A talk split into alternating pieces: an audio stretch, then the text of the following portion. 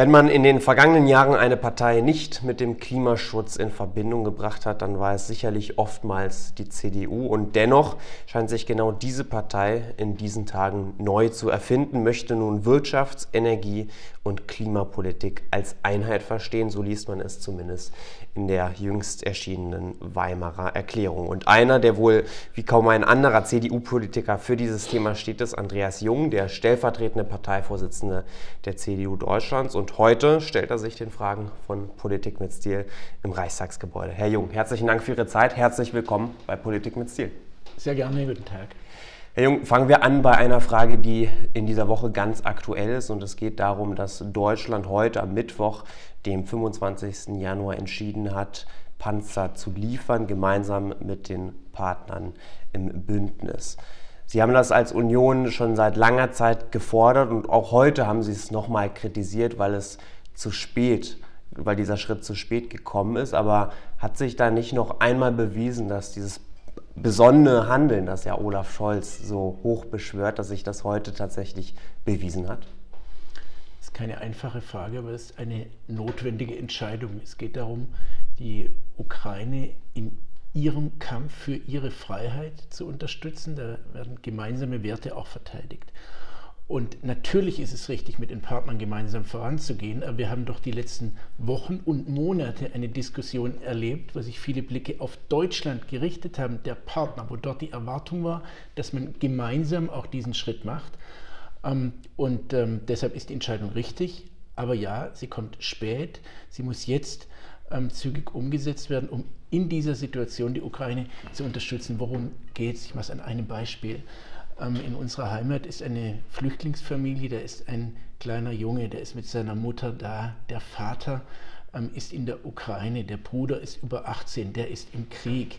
Ähm, die fragen jeden Tag, leben die noch? Was mhm. passiert da? Gelingt es, unser Land äh, zu verteidigen? Es geht darum, diese Menschen zu unterstützen. Mhm es geht ja oft nicht nur um die schnellsten Entscheidungen, sondern sicherlich auch um die besten Entscheidungen. Und was wir jetzt gesehen haben, ist ja, dass äh, diese Entscheidung, Panzer zu liefern, im Bündnis wahrscheinlich sehr viel mehr Panzer am Ende des Tages in die Ukraine liefert, als wenn man als Deutschland alleine gegangen wäre, oder? Es war immer unsere Haltung, dass wir gemeinsam handeln. Es war nie unsere Position als Union, Alleingänge zu machen. Aber wir nehmen wahr, dass es ja gerade Bereitschaft und Erwartung unserer Partner ist, dass Deutschland gemeinsam hier eine Führungsverantwortung übernimmt mit anderen, mit Frankreich. Ähm, etwa Macron hat diesen Schritt ja mhm. zuvor gemacht. Da braucht es mehr deutsch-französische Abstimmung. Gerade in der Krise ist es wirklich ein äh, großer Malus, dass das deutsch-französische Verhältnis so beschädigt wurde. Olaf Scholz führt sich auf wie der Elefant im europäischen Porzellanladen, hat die französischen Partner mehrfach vor den Kopf gestoßen, statt gemeinsam mit Macron Initiativen zu ergreifen, mit anderen Partnern, mit Polen, Weimarer Dreieck und darüber hinaus gemeinsam gemeinsam als Europäer hier ähm, mit Klarheit äh, voranzugehen. Das ist unsere Erwartung, dass es jetzt passiert. Hm, jetzt haben Sie gerade das Weimarer Dreieck angesprochen und das meinten Sie in einem anderen Kontext, als ich es jetzt fortführen will, denn wir wollen ja vor allem über ein großes Thema sprechen und das ist die Klimapolitik. Das ist ja vor allem das Thema, um das Sie sich ja als stellvertretender Parteivorsitzender in der CDU kümmern. Jetzt haben wir vor wenigen Wochen erlebt, wie die CDU bei ihrer Klausurtagung ihre Themenschwerpunkte für dieses Jahr gesetzt hat. Und ein großes Thema ist ja vor allem die Klimapolitik, was manch einen überrascht hat. Erfindet sich da gerade die CDU neu? Wir erfinden uns nicht neu, wir sind die Partei mit dem C. Und das C steht für christliche Werte. Und ähm, ein entscheidender Wert ist die Bewahrung der Schöpfung. Klimaschutz ähm, ist damit Ausdruck unserer Wertorientierung. Es ist uns ein Herzensanliegen. Das Entscheidende ist aber, wir haben es in Weimar genauso formuliert, wir haben den Anspruch, die Partei der Nachhaltigkeit zu sein, die Wirtschaft, Umwelt, Soziales zusammenbringt. Das ist unser Ding, das ist unsere DNA. Und darum geht es doch jetzt, den Weg zur Klimaneutralität so zu beschreiten, dass wir trotzdem Industrieland bleiben, dass unsere Wirtschaft stark bleibt. Nur dann werden wir die Akzeptanz haben. Nur dann auch hier können wir es gemeinsam mit Partnern äh, machen, können wir mit Technologiekooperationen vorangehen und damit einen Beitrag leisten mit Innovation, mit Technologie, der viel größer ist als das, was wir in Deutschland reduzieren müssen. Mhm. Das haben Sie jetzt gerade gesagt. Man soll Wirtschaft und Klimaschutz sozusagen nicht als Gegensätze betrachten, sondern ähm, zusammendenken. Das fordern Sie ja auch am Ende des Tages schon seit langem. Ist das am Ende des Tages aber nicht mehr und nicht weniger als eine schöne Floskel? Nee, das ist die Herausforderung. Wirtschaft ist ja ein abstrakter Begriff. Dahinter stehen Menschen, dahinter stehen Arbeitsplätze, dahinter steht Wertschöpfung, dahinter steht sozialer Zusammenhalt, Handwerksbetriebe, Mittelstandsbetriebe, die Industrie. Die müssen wir doch alle mitnehmen. Nur so schaffen wir es, den Weg zur Klimaneutralität mit dauerhafter Akzeptanz. Wir haben alle vier Jahre Wahlen. Wir brauchen dauerhafte Akzeptanz. Und nur so schaffen wir es. Nur so schaffen wir es mit Zusammenhalt. Und deshalb ist es ein Grundsatz, keine Floskel, ein Grundsatz. Und der muss ausgefüllt werden mit Programme. Da haben wir jetzt Grundsatzentscheidungen getroffen in Weimar. Äh, die werden jetzt ähm, konkretisiert. Wir bringen etwa in dieser Woche ähm, unseren Antrag zur Abscheidung von CO2 in den Bundestag ein, weil beschleunigt alles gemacht werden muss um CO2 zu reduzieren, mhm. erneuerbare Energieeffizienz, Wasserstoffstrategie, aber wir müssen auch CO2 abscheiden, weil es gibt industrielle Prozesse, wenn die hier stattfinden, kann man alles tun, was möglich ist und es gibt trotzdem CO2. Mhm. Und diese Restemission, die müssen wir abscheiden, die müssen wir wieder nutzen. Wir müssen ähm, CO2-Kreisläufe errichten. Das ist ein Wirtschaftsgut, der Kreislaufgedanke. Dafür steht ja Klaus Töpfer, weil Sie gefragt haben nach der CDU und der Umwelt- und Klimapolitik. Und dieser Kreislaufgedanken, den müssen wir auch in CO2-Kreisläufe, in Wirtschaftskreisläufe umsetzen. Ähm, und all das ist eine, eine Verkörperung dann des Gedankens der Nachhaltigkeit. Mhm. Fassen Sie sich dann manchmal an den Kopf, dass Ihnen diese Gedanken, diese Ideen nicht in den vergangenen Jahren schon gekommen sind, wo Sie das auch hätten umsetzen können? Diese Ideen sind nicht nur mir, sondern unserer Partei schon lange gekommen. Wir haben auch vieles erreicht, äh, vieles angestoßen, international, europäisch und in Deutschland. Und dennoch schaffen wir es derzeit nicht, unsere Klimaschutzziele zu erreichen. Und dennoch ist es richtig, hätten die Dinge konsequenter noch gemacht werden müssen. Ähm, es standen dann Krisen, ähm, nachdem ja in Jahren 5, 6, 7 Klimaschutz stark vorangebracht worden, stand Wirtschafts- und Finanzkrise, Euro-Krise, Griechenlandfrage, Flüchtlingsfrage im Mittelpunkt. Über die Bewältigung dieser Krisen hätte noch mehr konsequenter am Klimaschutz gearbeitet werden müssen. Das ist richtig. Trotzdem wird viel erreicht. Das Klimaziel 2020 wurde auch insbesondere wegen des Klimapakets, das wir 2019 haben, erreicht. Und, und der Corona-Pandemie. Und wegen Corona, zwei Drittel Klimapaket, ein Drittel Corona, sagt das Umweltbundesamt. Das zeigt, wir haben was erreicht, aber es zeigt auch, wir müssen noch schneller werden. Hm, wir müssen noch schneller werden und da bemüht sich oder vielleicht auch nicht die aktuelle Ampelkoalition. Und wenn wir uns da erleben, da ähm, tobt ja auch ein großer Streit, gerade von Grünen und SPD, die immer wieder kritisieren, dass der FDP-Verkehrsminister Volker Wissing beispielsweise seine Verkehrsziele ähm, nicht erreichen. Da wollen wir mal ganz konkret einsteigen. Es gibt ja viele Möglichkeiten, wie man Emissionen einsparen kann. Und eine ähm, Einsparmöglichkeit wäre beispielsweise das Tempolimit. Dagegen sträubt sich ja vor allem in der Koalition derzeit die FDP. Sind Sie da mittlerweile als CDU weiter oder sehen Sie das ähnlich wie die Liberalen? Meine persönliche Meinung ist, ich habe es auch äh, vorgeschlagen, dass wir jedenfalls jetzt in der Krise und angesichts des äh, Verfehlen des äh, Klimaziels im Verkehr offen sein sollten für ein Tempolimit. Aber es gibt in der FDP keine Bereitschaft dazu, es gibt in der CDU keinen Beschluss ähm, dazu. Ähm, es ist aber nicht die einzige Maßnahme. Jetzt muss gehandelt werden. Das ähm, Klimaziel im Verkehr wird verfehlt. Das Klimaschutzgesetz verpflichtet die Regierung zum Handeln. Der wissenschaftliche Dienst des Bundestages hat gerade bestätigt, es ist ein Verstoß, dass noch kein Sofortprogramm vorgelegt wurde. Es hm. findet jetzt am Donnerstag ein Koalitionsausschuss statt und dann müssen Maßnahmen vorgelegt werden. Und mir ist egal, ob Wissing oder Habeck oder Scholz, der sich als Klimakanzler ausgerufen hat, wer das reinschreibt, ist die Erwartung an die Bundesregierung, ist die Pflicht der Bundesregierung. Was kann gemacht werden? Es kann und muss ein starkes Schienenpaket gemacht werden. Planungsbeschleunigung.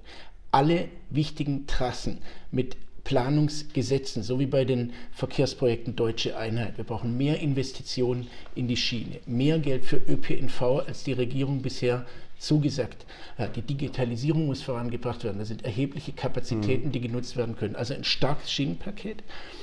Und ähm, im ähm, Bereich des Individualverkehrs ähm, muss äh, ein Ladesäulennetz vorangebracht werden für Elektromobilität. Es braucht Offenheit auch für synthetische Kraftstoffe, für Biokraftstoffe und die Besteuerung muss auf Klimaschutz ausgerichtet werden. Sie muss auf CO2 ausgerichtet werden. Wenn einer ein neues Fahrzeug kauft, dann muss CO2 für den Neuwagen der Maßstab sein bei der Kfz-Steuer und bei der Dienstwagensteuer. Heißt, wenn einer wenig CO2 ausstößt, wenn einer mhm. sich für ein emissionsfreies Auto, egal welcher Technologie, entscheidet, kann er für sich die Kfz-Steuer abschaffen. Und auf dem Weg zur Klimaneutralität bleibt die Kfz-Steuer dann auf der Strecke. Null Emission, null Steuer. Und umgekehrt gilt, wer ein Auto mit hohem CO2-Ausstoß mhm. hat, der muss dann mehr Steuern bezahlen. Das ist äh, ein wichtiger Beitrag zur mehr Klimaschutz im Verkehr und das muss in einem Gesamtpaket zusammengeführt werden. Jetzt haben Sie gerade auch das starke Schienenpaket beispielsweise angesprochen. Lassen Sie uns ähm, darauf gerne eingehen, weil auch da tobt ja immer wieder ein Streit, wenn es darum geht. Ähm, die Grünen fordern ja immer wieder, dass die Schiene Priorität hat vor der Autobahn. Das sieht ja der FDP-Verkehrsminister nicht so. Sehen Sie sich da auch näher bei den Grünen?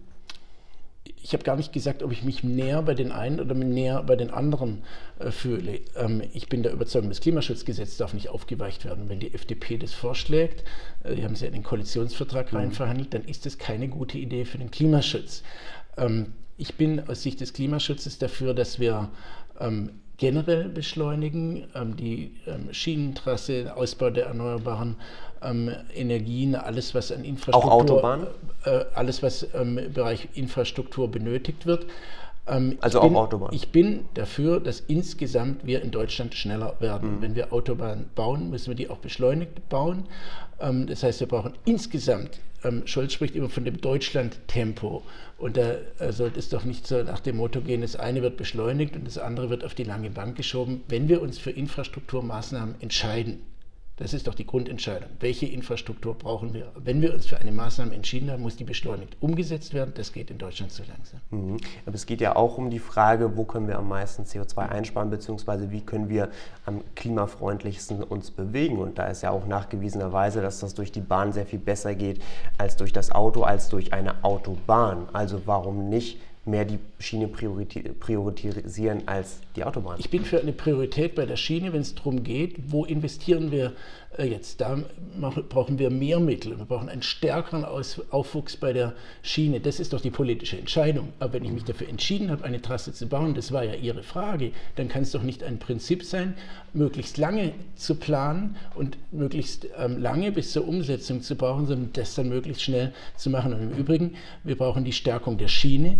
aber wir müssen eben auch bei den Autos klimafreundlich werden. Die Autos müssen emissionsfrei werden. Die, wir werden auch in Zukunft äh, das Auto brauchen im ländlichen Raum und darüber hinaus. Und deshalb mhm.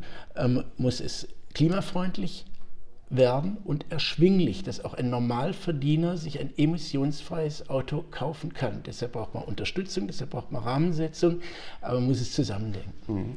Lassen Sie uns kurz nochmal auf das Tempolimit eingehen, weil da ist jüngst in diesen Tagen eine neue Studie vom Bundesumweltamt rausgekommen, dass man tatsächlich mehr einsparen kann als bislang gedacht. Bis zu 6,7 Millionen Tonnen Kohlendioxid könnten durch so ein Tempolimit 130 km/h eingespart werden. Ist eigentlich nicht in einer solchen Zeit wie jetzt gerade, wo wir sagen, wir sind in einer Klimakrise, ist da eigentlich nicht jede Maßnahme gerade mal gut genug, um sie durchzuführen? Ich hätte es ja vorher gesagt, ich persönlich bin dafür offen. Da gibt es jetzt diese neue Studie, die ähm, die Potenziale noch stärker sieht als bisherige äh, Berechnungen. Der Schlüssel liegt bei der Bundesregierung. Ähm, Sie könnten es umsetzen, Sie haben die Mehrheit, ähm, Sie werden es wohl nicht tun nach ähm, aller Voraussicht. Aber die Frage ist natürlich, kann man sich solche Streitigkeiten überhaupt in so einer Lage gerade leisten? Ich bin der Meinung, dass in dem Moment, in dem das Klimaschutzgesetz nicht erfüllt wird, in dem die Klimaziele im Verkehr nicht erreicht mhm. werden, dass da alle Maßnahmen, die schnell umsetzbar sind und die nicht zu Verwerfungen, zu sozialen Verwerfungen führen, dass die gemacht werden sollten. Das ist meine Position. Jetzt ist die Erwartung an die Bundesregierung, dass sie ein Paket vorlegt. Wenn sie sich da dagegen entscheiden, dann muss er was anderes machen. Es gibt ja noch andere Möglichkeiten, aber auf die einigt man sich ja auch nicht. Da geht es ein Streit über Monate entgegen der gesetzlichen Pflicht und es gibt kein Ergebnis. Dieses Trauerspiel muss ein Ende haben. Hm. Gibt es da vielleicht in Teilen der Koalition die Haltung, dass man die Klimakrise bekämpfen kann, ohne dass man wirklich Anstrengungen unternehmen muss? Das kann ich nicht beurteilen. Die Ampelregierung hat Klimaschutz als eine herausragende Frage in ihrem Koalitionsvertrag formuliert. Mhm. Das ist unser Maßstab. Wir stellen nun aber fest, dass sie gegen das Klimaschutzgesetz verstößt, dass sie in der Krise einseitig immer noch auf die Kohle setzt, dass sie kohlelastig ist, auf CO2-freie Kapazitäten verzichtet, indem sie die Kernkraftwerke im nächsten Frühjahr abstellt, aber die Braunkohlekraftwerke weiterlaufen lässt bis mindestens 2024 äh, darüber hinaus. Da passt Reden und Handeln nicht zusammen. Und so verstehen wir als konstruktive Opposition unsere Aufgabe, da immer den Finger in die Wunde zu legen. Übrigens auch bei den erneuerbaren Energien. Die Regierung setzt da sehr einseitig auf Wind und Sonne. Die sind auch notwendig, sind die stärksten Säulen. Aber wir müssen doch auch die Potenziale der Bioenergie nutzen, der Geothermie, der Wasserkraft. Bei der Bioenergie haben wir seit einem Jahr einen Abwehrkampf geführt, weil die Regierung ständig deckeln will, weil sie ständig Potenziale links liegen lässt. Wenn der Satz von Habeck gilt, jede Kilowattstunde zählt, dann ist auch die Bioenergie wichtig. dann muss die vorangebracht und nicht ständig gedeckelt werden. Ähm, das Effizienzgesetz, Scholz hat doch eine Richtlinienentscheidung gemacht. Da stand die Sache mit der Kernenergie drin und mhm. stand drin, wir machen jetzt auch ein Energieeffizienzgesetz. Gesetz. Die beste Energie ist die, die gar nicht gebraucht wird. Was ist passiert? Nichts. Es wurde viel Porzellan zerschlagen, äh, stattdessen bei der Gebäudeförderung. Nicht, dass sie neue Regeln machen. Auch wir hätten wohl ja neue Regeln gemacht. Natürlich kann eine neue Regierung neue Regeln machen, aber dass sie Porzellan zerschlagen, Vertrauen beschädigen und bis heute keine Klarheit geschafft haben, äh, was ist denn jetzt die neue Förderung? Wo ist denn da die Verlässlichkeit? Wo ist denn da der Booster? Wo ist denn die Beschleunigung ähm, für Klimaschutz? Und es geht weiter bei der Wasserstoffstrategie, von der wird viel geredet, aber es wird wenig gemacht. Es hätte jetzt der Infrastrukturbericht vorgelegt werden sollen. Der ist um ein Jahr verschoben worden, nicht wenige Wochen ähm, äh, hat er sich verzögert, sondern wurde um ein Jahr durch Gesetz äh, verschoben. Das kann doch nicht sein. Wir müssen doch angesichts der Ukraine-Krise umso schneller ähm, die Wasserstoffstrategie, die ja angelegt wurde, weil Sie nach den letzten Jahren gefragt haben, die wurde ja angelegt mit internationalen ähm, Partnerschaften, mit ähm, vielem, was im Land angestoßen wird, die muss doch jetzt kraftvoll und beschleunigt vorangebracht werden. Und das können wir nicht feststellen, da werden wir Druck machen. Hm. Wir wollen heute auch über die Energiekrise sprechen. Und äh, wenn wir dieser Tage erleben, welche Nachrichten uns da erreichen, dann sehen wir vor allem, dass ähm, die vielbeschworene Gasmangellage ähm, erstmal ausbleibt. Ähm, weiterhin sind die Gasspeicher gut gefüllt. War es da eigentlich rückblickend wirklich sinnvoll, so stark auch als Union auf den Bundeswirtschaftsminister Habeck einzuhauen, der am Ende anscheinend die Gaslage doch besser gemanagt hat, als man dachte? Also erstens ist es nicht unsere Linie, übermäßig auf Personen einzuhauen, aber wo Kritik in der Sache notwendig ist, bringen wir die vor. Das haben wir zu, vor allem bei der Gasumlage mhm. gemacht. Da ist die Regierung ja in die falsche Richtung losmarschiert. Olaf Scholz, you'll never walk alone. Und dann sind sie aber erst in die Richtung gegangen mit der Gasumlage. Ähm, Gas zu verteuern, statt wie dann unter dem Eindruck unserer Kritik und vieler anderer ähm, Kritik den anderen Weg zu gehen, nämlich Unterstützung ähm, umzusetzen, eine Energie-, eine Gas- und Strompreisbremse äh, umzusetzen. Und das werden wir auch in Zukunft tun, wo Kritik berechtigt ist, werden wir die vorbringen. Ähm, und im Übrigen ist unsere Haltung als Opposition ja differenziert. Wir haben die Maßnahmen die sinnvoll sind zur Bewältigung, die haben wir unterstützt. Wir haben zugestimmt im Bundestag äh, bei dem Gasspeichergesetz, mhm. bei der Beschleunigung ähm, der ähm, LNG- Terminals etwa. Und wir haben bei anderen Dingen gesagt, es muss schneller gehen. Ich habe die Hilfen angesprochen. Ähm, ich habe die Mobilisierung äh, von zusätzlichen Kapazitäten angesprochen. Übrigens auch das Thema Energiesparen, wo wir Druck machen mussten, damit die Regierung endlich in die Pötte kommt und Sparprogramme umsetzt. Hätte man besser übrigens mit Ländern und Kommunen ähm, abstimmen können. Das ist unsere Aufgabe als Opposition. Wir sind hier nicht zum applaudieren. Mhm. Wir sind nicht der Klatschverein der Regierung, sondern wir sind konstruktive Opposition und das machen wir mit konkreten Vorschlägen und Kritik dort, wo es angezeigt mhm. ist. Kritik und Druck gemacht. Das haben Sie auch bei der Atomkraft. Da fordern Sie ja schon seit Monaten, ähm, die Atomkraftlaufzeiten zu verlängern. Jetzt ist das ja nach dem Machtwort des Kanzlers Ende letzten Jahres passiert. Bis zum 15. April 2023 laufen die derzeit noch am Netz befindenden Atomkraftwerke. Und Sie und aber auch Teile der FDP fordern jetzt, das darüber hinaus auch zu tun. Warum ist das denn noch nötig? Naja, ich hatte vorher darauf hingewiesen, die Regierung selbst lässt doch die Braunkohle bis 2024 laufen. Die klimaschädliche Braunkohle, die die Grünen immer als die schmutzige Braunkohle beschimpfen, die lassen sie laufen, trotz Klimakrise, obwohl sie gegen das Klimaschutzgesetz verstoßen, obwohl sie die Ziele nicht erreichen. Aber die lassen sie laufen. Wenn wir keine Krise mehr hätten, dann müsste man die doch nicht laufen lassen. Aber wenn wir noch eine Krise haben, dann gilt es doch alles zu mobilisieren. Und wenn wir aus der Krise rauskommen, dann müsste doch als erstes mal die Braunkohle abgestellt werden. Und das zeigt doch, es passt nicht zusammen. Ähm, und das ist unsere Kritik. Ja, aber da spielen Sie jetzt ähm, etwas raus, dass beispielsweise ähm, Atomkraftwerke ja weiterhin als eine hochriskante Technik gelten. Deshalb bleibt es ja bei der Grundsatzentscheidung. Wir haben als CDU auf unserem Bundesparteitag beschlossen, wir halten an der Grundsatzentscheidung zum Ausstieg aus der Kohle und zum Ausstieg aus der Kernenergie fest. Und gleichzeitig haben wir entschieden, ähm, dass ähm, wir in der Krise dafür eintreten, alle Kapazitäten zu mobilisieren. Die Bioenergie habe ich vorher gesagt, nicht deckeln, sondern mhm. mobilisieren. Die Erneuerbaren, alles was möglich ist, aber eben leider auch die Kohle, solange es nötig ist und leider, solange es nötig ist, auch äh, die Kernenergie jetzt in der Krise länger nutzen, um die Krise zu bekämpfen, um Notlagen abzuwenden, um Knappheiten zu vermeiden, weil wir wissen, das kann erheblichste Auswirkungen haben. Darum geht es jetzt. Mhm. Wenn Sie ehrlich sind und realistisch sind, dann werden Sie aber auch sagen, die Laufzeiten zu verlängern, nochmal über den 15. April, das geht nicht, auch wegen der Brennstäbe, oder? Es wäre jedenfalls gegangen zu dem Zeitpunkt, zu dem die Bundesregierung die Entscheidung getroffen hat. Da war klar, alle Experten haben gesagt, wenn jetzt Brennstäbe bestellt werden, das braucht einen Vorlauf, aber es wäre zu diesem Zeitpunkt möglicherweise gewesen, innerhalb von wenigen Monaten diese Brennstäbe zu bekommen, sodass sie dann für den Winter ähm, 24 verlässlich ähm, zur Verfügung gestanden hätten. Je länger natürlich so eine Entscheidung aufgeschoben wird, die FDP sagt jetzt, es wird dann nochmal irgendwann diskutiert, ja, wenn es nochmal irgendwo diskutiert wird, dann kann es sein, dass sich dieses Fenster geschlossen hat.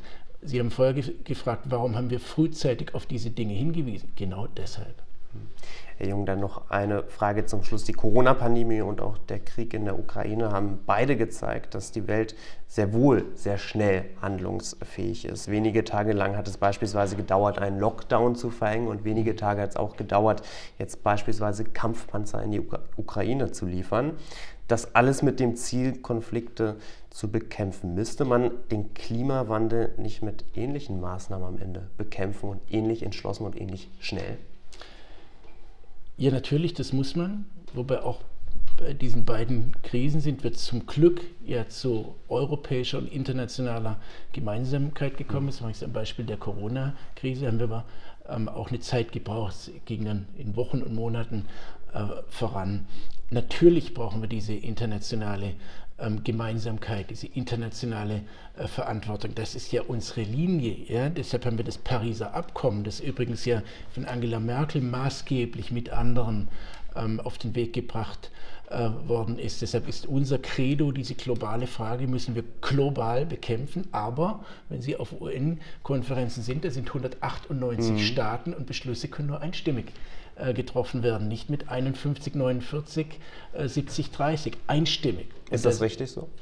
Äh, wenn Sie eine bessere Idee haben, dann sagen Sie es mir. Aber das sind ja Mehrheitsprinzip haben Sie ja genannt beispielsweise. Ja, aber es sind souveräne Staaten mhm. und auf Ebene der UN gibt es kein Mehrheitsprinzip. Die, die dann unterliegen würden, die würden sich ja nicht dran gebunden fühlen. Und deshalb ist es ein unwahrscheinlich mühsamer Prinzip. Ich glaube, es war Klaus Töpfer, der mal gesagt hat, die UN hat doch keine Blauhelme, äh, die sie in ein Land schicken kann, damit dort die Klimaziele erreicht werden. Es geht nur über den Weg gemeinsamer Vereinbarungen, Verhandlungen, die sind zäh. Aber es gibt keinen besseren Weg. Ich finde nur, dass da nicht der langsamste das Tempo bestimmen darf. Deshalb ist es natürlich richtig, voranzugehen. Das machen wir in Deutschland, machen wir in Europa, müssen wir mit den internationalen Partnern machen. Deshalb ist der Gedanke eines Klimaclubs, den gar nicht Olaf Scholz erfunden hat, die Idee gibt es ja viel länger, der ist ja richtig, dass wir sagen, wenn wir mit allen Staaten nicht so schnell vorangehen, dann müssen jetzt große Industriestaaten oder Verbünde wie Europa, USA, China, Indien, andere gemeinsam vorangehen müssen, gemeinsam ehrgeizige Ziele vereinbaren. Daran muss gearbeitet werden. Deshalb muss jetzt diese Idee mit Leben gefüllt werden. Da ist bisher zu wenig rausgekommen. Das muss ein, ein zentrales äh, Ziel auch deutscher Außen- und Klimapolitik äh, sein. Ähm, und so müssen wir diese globale Frage global behandeln, aber uns als Vorreiter verstehen und, um nochmal zum Beginn zu kommen, durch Technologiepartnerschaften, durch Innovation, durch gemeinsame Projekte vorankommen sagt Andreas Jung, der stellvertretende Parteivorsitzende der CDU Deutschlands und in der CDU-CSU-Bundestagsfraktion energiepolitischer Sprecher. Herr Jung, danke für Ihre Zeit, danke für das Interview. Ich danke herzlich.